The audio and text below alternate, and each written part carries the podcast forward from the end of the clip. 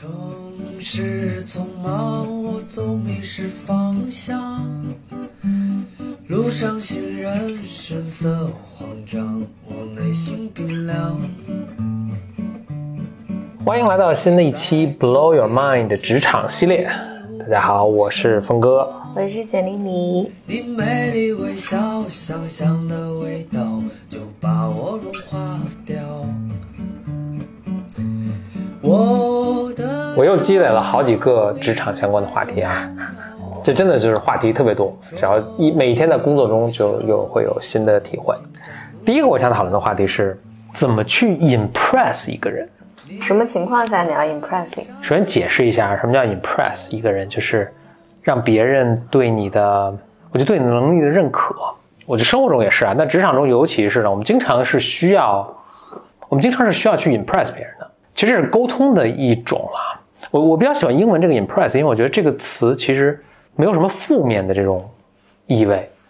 就不是你，你不是显摆。对，不是不是对，就是我看我多牛啊。嗯，就我我其实，在中文中一直没有就是特别合适的对应的就是词。给别人留下了深刻的印象。对，好的深刻的印象。嗯，好的深刻的印象啊、这样让别人会愿意跟你一起工作啊。甚甚至在谈恋爱中，我们也经常会说到，你去 impress 一个女生，或者你去 impress 一个男生，对吧？呃，那就是他选择你作为他的伴侣，就 impress 是个非常好、非常重要的一个能力。嗯，那我们在工作中其实需要 impress 别人的场合是非常多的，啊，面试是一个最典型的例子了。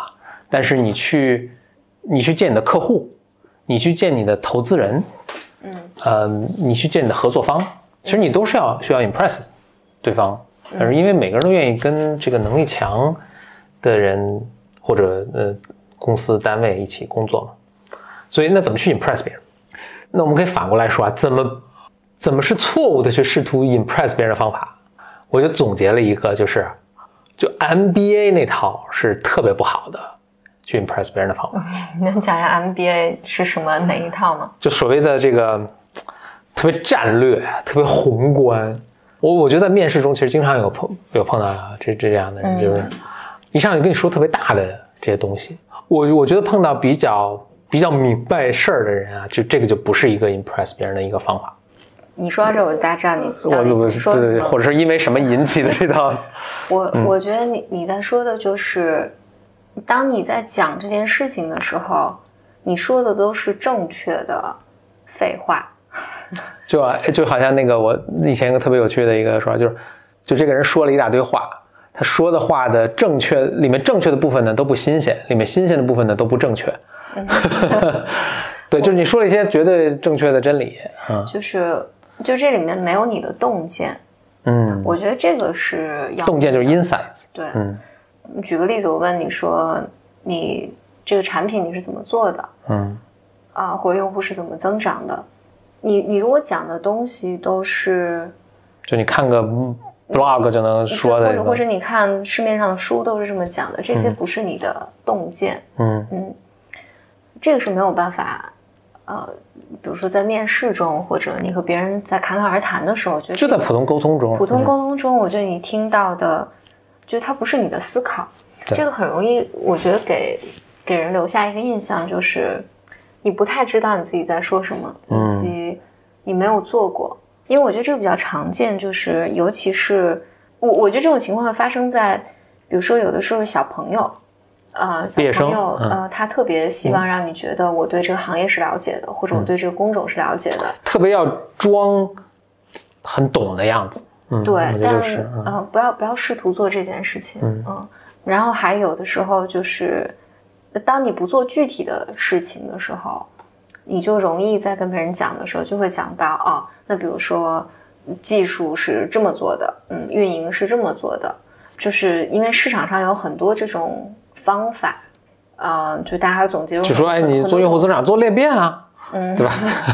对，大家都用？对，大家都用裂变啊、私域流量、流量啊等等，反正就这些流行的名词，就这些东西你说的也没错，嗯，但是你就是，我觉得我们都知道，谁说都是这样嗯谁说都是这样。我觉得这个就是比较糟糕的状况。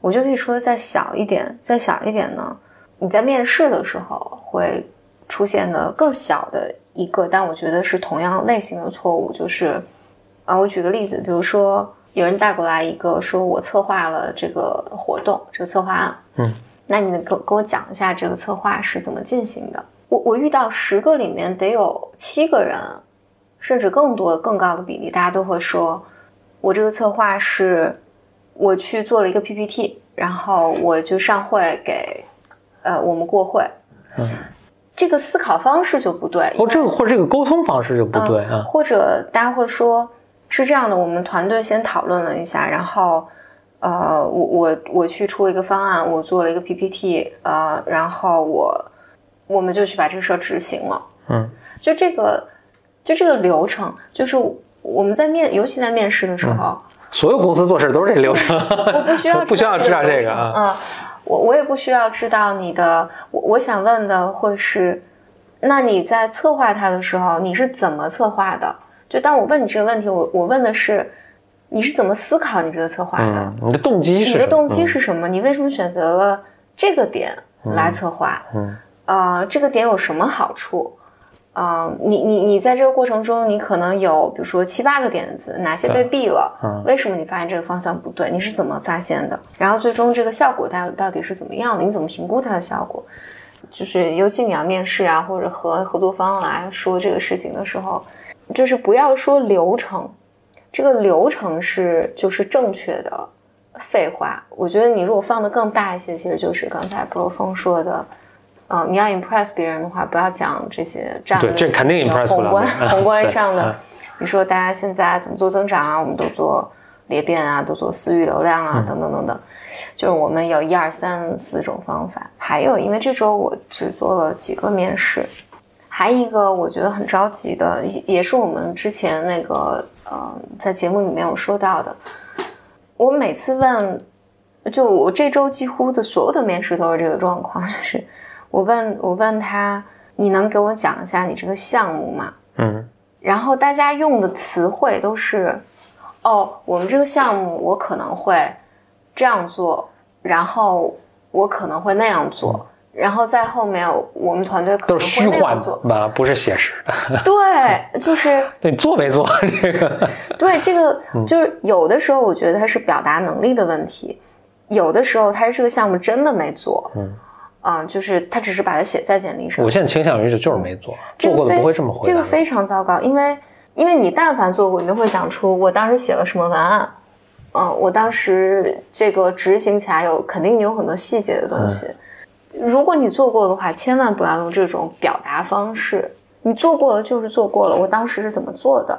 如果这个项目，而且有有的时候，如果你真的在简历简历上不小心写了一个你其实没有参与太多的项目，你回答不上来的话，那这个时候你也可以更聪明一点说，那这个项目我的确参与的不够多，但是我有另外一个项目别的我可以跟你啊，讲讲我可以跟你讲一下，嗯。这个就能帮面试关一个大忙，因为我并不感兴趣你的公司以前做过什么项目，你们公司之前什么，我只想知道你在这些事情上你发挥了什么作用，你是怎么思考的。现在碰到那种在描述问到他以前经历的时候，说我们一起讨论了个什么东西，我以前还会追问啊，但我现在从来都追问无果。之后，我我今天就做个默认，那就是 you said at the meeting，就是你在这个会上你你是你到场了，but you did nothing，就你啥都没干啊，嗯否则你就不要用我们，就是就我提出了这个东西。我推我推动这个想法，为什么我们做了讨论？我的默认假设就是你什么都没干，你就是打酱油的对，啊啊！嗯，反正不管你做了没做，只要你这么表达，面试官都会默认为那肯定默认是打酱油的我我的面试真的是非常，顺便说一下，我们之所以最近老在面试，就简单心理是有很多岗位在 在招聘的。对，所以真的面试从运营到产品的很多岗位，就每次面试真的，呃十个面试真的有八九个都是特别让人 frustrated 反正让我很着急吧。啊，对对，就很让人很急，就是我感觉想从他嘴里挖出一些你到底做过什么，你到底怎么做的，你思维方式都特别困难。嗯啊，我就觉得从嘴里抠抠信息那种感觉。哎，对我我可以讲一下我在面试的时候问问题的目的是什么。比如说，因为可能你以前工作的这个公司或这个行业我并不了解，我都建议你一上来就是因为你要介绍你之前的经历，你你简单的两三句话介绍一下这个公司，就是公司是做什么业务的，公司的业务是什么？嗯嗯，然后有多少人，嗯然后几乎很少很少有人，非常少见的有人会在在面试中，我没碰到过，好像我碰到过，我碰到过，啊有有人非常好的，大大家呢会仔细的想说，我介绍一下我的工作经历。第一家公司它是一家什么样的公司？什么阶段的公司？创业公司啊，国企啊，对吧？大嗯对，因为几乎所有人现在在面试的时候，如果我对他之前的公司没有那么了解的话，我都会问一下我，我说我需要你，你这个公司是个多大的团队？你合作的人有哪些？嗯，就因为你你每天打交道的人有哪些？对，因为我觉得很多人在这个时候没有理解我这个问题，他就真的会跟我讲，比如说我的公司啊、我们北京有多少人，上海有多少人，I don't care。广州广州有多少人？其实这个我就我不在意，我其实在意的是，我想知道你之前工作的团队有多大，我大概知道你的、你的工作习惯或者你的呃你打交道的人大概是是一个什么样组织架构，嗯这这个能来帮助我判断你的经验。嗯然后呢，我会问你，呃，你在的这个部门有多少人？嗯你向谁汇报？啊、你和周围的部门，你日常会和哪些人工作？就是绝大多数人在我问这些问题的时候，他们都达不到点儿啊。不不太清楚我在问什么，嗯我觉得，所以就会给我给我一些其实大量的无关的信息。这个过程里面，你要清楚的知道，当面试官问你问题的时候，其实问的是我只想了解你以前做了什么，你的经验是否合适我们现在的位置。嗯嗯，对，所以所以我我现在在面面试的时候，我都会，如果这个人马上没有理解我在问什么，我都会说，我想，我其实想了解你在一个多大的公司，你平时日常打交道的这些嗯人是什么样的。但是我们说了很多都是跟面试相关，但其实并并不只是面试了。你去跟别人去谈合作，也别我也经常碰到有人来谈，我说半天不知道他在说什么，说一个特别 假大空的一个什么合作的框架，导致乃至于我们现在真的碰到一个人上来就说能说到你关心的这些事情的这些人，你就会觉得如沐春风，对吧？特别罕见。我这有几点啊，就想把这些点都 cover 到。一个是，当你不管在面试还是在什么去，比如说给人做个 presentation，给人做一个这个演演讲的时候，你说这些东西都是。就一个学生，如果他看过一些什么管理咨询的书，或者看过一些什么博客，什么哦，当下热门的东西，吐槽 MBA 的，对对对嗯，就如果他也能说的说的跟你差不多的话，嗯。那这个就不太对劲。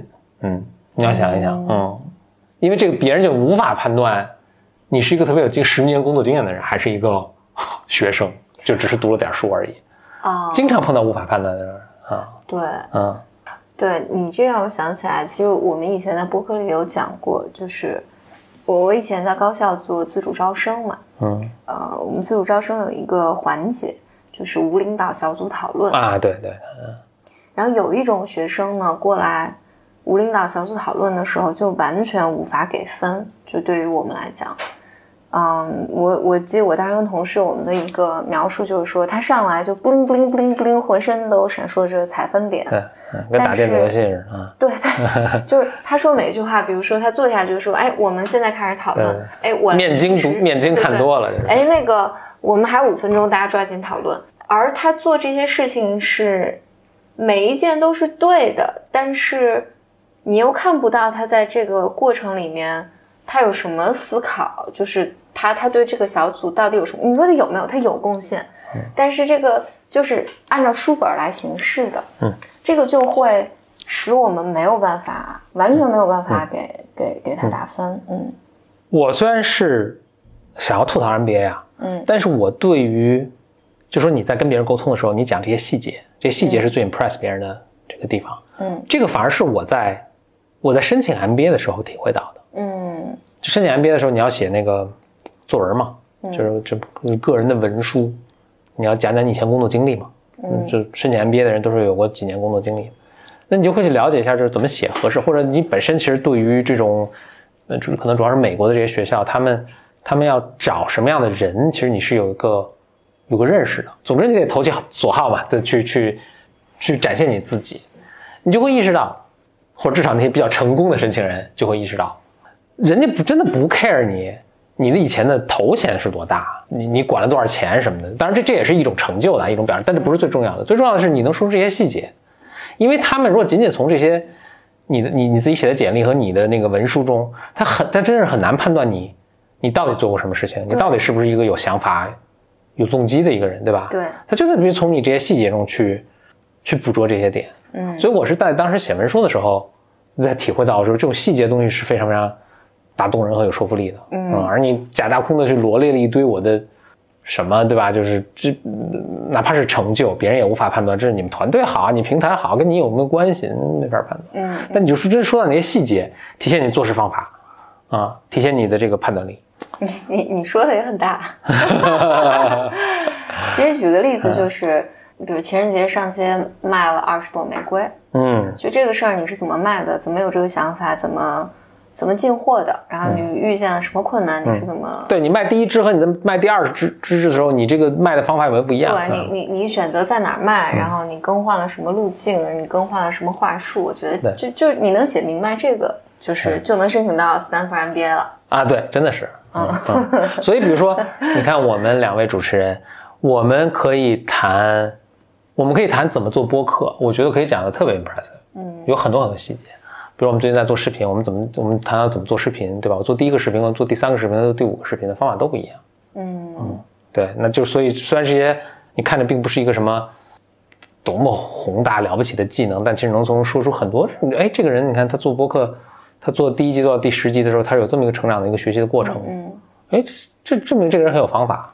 所以你在跟别人谈沟通的时候啊，嗯我觉得有一个能力是特别重要，就是我们也并不是说前面那些什么方法论啊，那什么 framework 不重要，但你得有一个 zoom in zoom out 的一个能力，就你能退回到特别宏观，说这套方法论是这样的，我们现在应该往这个方向走，但你也能弄到特别细致的地方，说到哎这个细节，你这个文案要这么写，我们要去看这个数据啊，为什么要抠这个数据，对吧？这个数据怎么能做到最准确？